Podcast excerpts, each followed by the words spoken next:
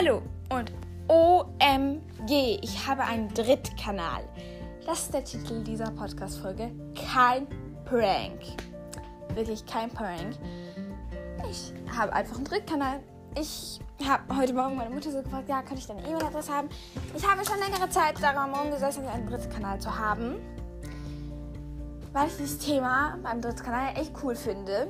Weil ich es eins zu eins in der Welt verteilen möchte, weil es mir wichtig ist, dieses Thema. Habe ich meine Mutter gefragt, ja, könnte ich diese E-Mail-Adresse von dir haben? Ich brauche sie für einen neuen Podcast und bla bla bla. Das ist aber gerade meine Katze. Und dann hat sie einfach Ja gesagt. Und dann haben wir alles bestätigt und jetzt ist er öffentlich. Ich bin super happy.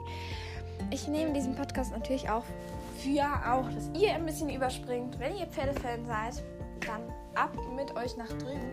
Weil, aber auch wenn ihr nicht Pferdefan seid, geht mal kurz rüber hören.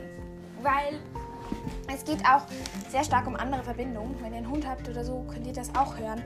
Es, das könnt ihr auch mit eurem Hund machen. Oder mit eurer Katze. Das kommt eigentlich quasi ins Gleiche drauf an. Es geht bei mir nur ums Thema Pferd. Es ist ein mega toller Podcast. Ich habe jetzt eine Folge rausgebracht. Es würde mich mega freuen, wenn ihr rübergeht. Und dass ich da auch schnell berühmter werde, weil es ein cooles Thema. Und er heißt nämlich, ihr müsst das schließlich auch wissen, wie er heißt. Er heißt Pferdeglück mit Liebe und Herz. Pferdeglück mit Liebe und Herz.